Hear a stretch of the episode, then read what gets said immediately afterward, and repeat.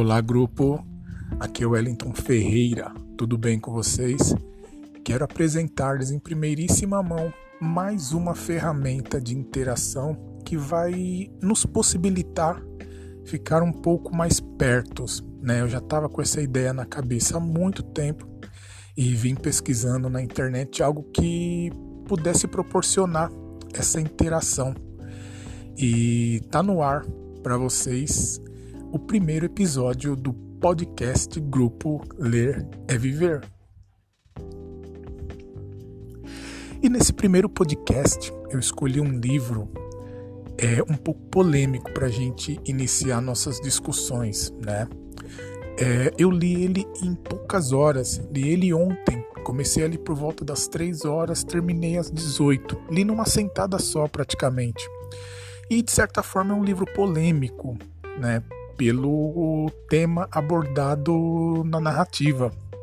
O livro em questão é Memória das Minhas Putas Tristes, do autor colombiano Gabriel Garcia Marques. É, e por que esse livro é polêmico? Justamente pelo fato dele abordar uma relação de um senhor é, de 90 anos com uma quase de adolescente criança de 14 anos. É, ele é muito comparado esse livro ao Lolita do Vladimir Nabokov e ao A Casa das Belas Adormecidas do autor japonês Yasunari Kawabata. É, eu acho que ele tem até mais relação com A Casa das Belas Adormecidas, né? Com o Lolita eu acho que fica um pouco distante pelo fato uh, da relação não ter sido consumada, digamos assim. Mas durante o podcast vocês vão entender melhor. Bom, é, resumindo bem o livro, é a história de um senhor, né, sem nome, né, o livro em nenhum momento fala o nome dele, que ao completar 90 anos liga para uma cafetina que ele já conhecia já de, de outras épocas e ele faz um pedido inusitado para ela. Ele pede de presente de aniversário uma moça virgem. E a cafetina, num primeiro momento, se espanta com aquilo, diz que é impossível, mas por esse senhor ter sido um cliente VIP dela, digamos assim, ela resolve se esforçar um pouquinho mais. Aí depois de, alguns, de algumas horas ela liga e fala: Olha, consegui.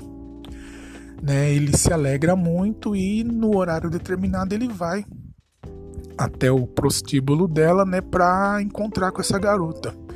É, no entanto, a cafetina, para preparar talvez a menina Uh, ela dá uma espécie de um sonífero para ela, né? não fica tão claro na história o que, que é aquilo. E quando esse senhor chega no quarto, ela está dormindo.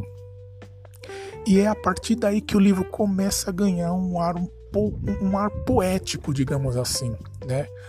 Pois ele, ao invés de, digamos assim, ter alguma relação com ela, ele simplesmente no primeiro momento apenas a observa dormir né, e começa a falar algumas coisas no ouvido dela e dorme. Simplesmente deita-se ao lado dela e dorme.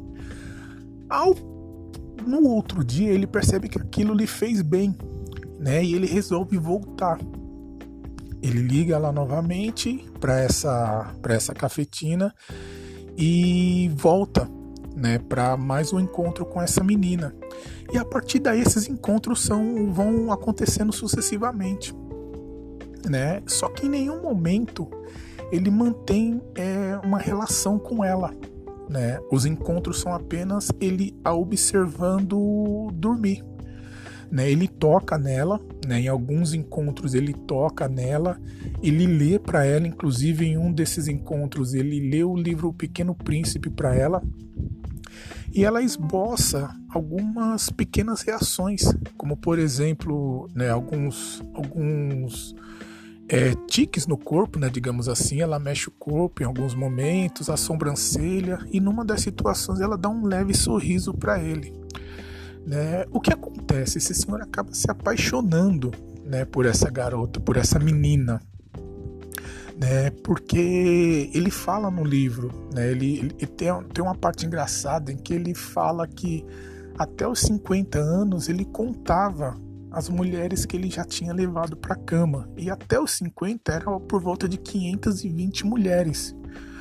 É, imagina, por 520 mulheres. Só que tem um detalhe: ele nunca conquistou uma dessas mulheres.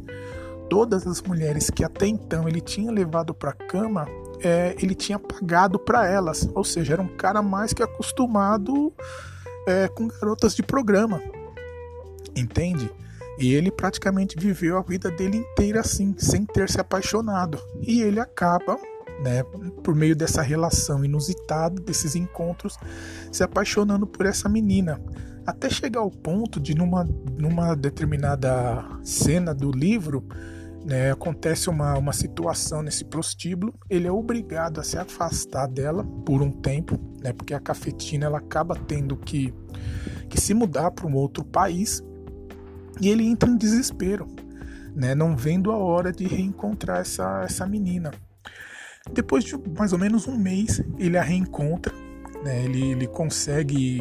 A cafetina entra em contato com ele, falando que, que voltou, né? que a menina voltou, e ele vai se encontrar com ela novamente, né? passa a se encontrar com ela novamente. E ele está completamente apaixonado por ela, né? E mesmo sem ter tido nenhuma relação, é, digamos, efetiva com ela, né, ele, não, ele não fez sexo com ela, ele se apaixona simplesmente por esse ato né, de ficar vendo-a dormir. Né, o livro em si é muito bonito, é muito bem escrito, a história é muito gostosa de ler. Óbvio que tem essa situação que incomoda, né? Porque, pô, imagina um senhor de 90 anos com uma menina de 14. Cara, é algo assim meio surreal, né? Então é óbvio que incomoda, mas o livro em si tem outras mensagens também, né? Então é, eu, pelo que eu li em alguns comentários, a galera meio que se divide um pouco. Tem o pessoal que gosta muito e tem a galera que odeia, né? Simplesmente pelo fato dessa dessa relação. No entanto, o final fica em aberto. Eu até gostaria de discutir com vocês, para quem leu, quem leu o livro, né, até o final, porque não fica claro, né, se no final ali no último, digamos que no último encontro dele, que era o encontro derradeiro, ele chega a ter uma relação com ela ou não, né? Eu acho que o livro deixa em aberto justamente para isso, né, para mexer com a nossa imaginação. Né? Então, diferentemente, por exemplo, do Lolita, em que há né, toda uma situação de, de assédio, a toda uma situação de, de, de flerte, né, de sedução e a relação é consumada, aqui no Memória de Minhas Putas Tristes não é. Né, não há essa consumação, pelo menos não fica claro. Né? Então é nesse ponto que eu falo que o livro ele tem essa narrativa poética, né, gostosa de ler. E analisando alguns comentários também, eu vi que tem uma galera que ficou meio naquela, né, achando que o livro é uma apologia à pedofilia. Eu não enxergo dessa forma. É conhecendo principalmente, né, o caráter do Gabriel Garcia Marques, é, eu vejo mais como uma denúncia, né, um livro denúncia contra a exploração sexual infantil. Lembrando que o livro começa, a, a narrativa começa ali no final do século XIX o século XX. É, então, não fica também, o livro não explicita que o livro passa na Colômbia, né, mas fica subentendido, até porque é uma cidade imaginária, mas fica meio que no ar essa situação. Eu entendi mais como uma denúncia.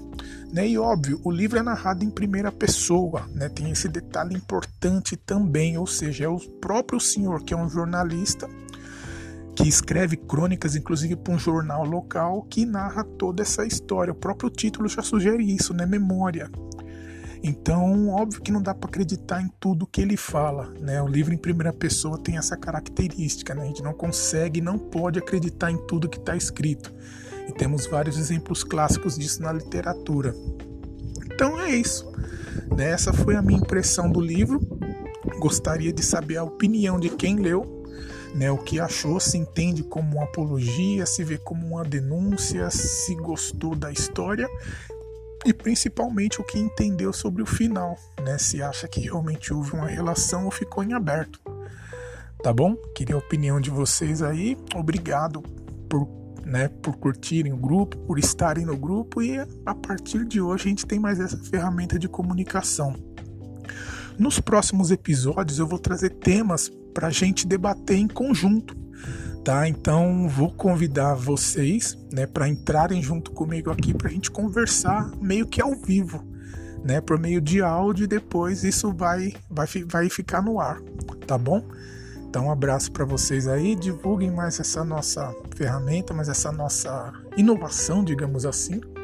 Né? Espero que curtam o nosso podcast. Né? Vou ver se eu consigo pelo menos gravar no mínimo um episódio por semana. Tá bom? Um abração, beijo e até mais. Tchau.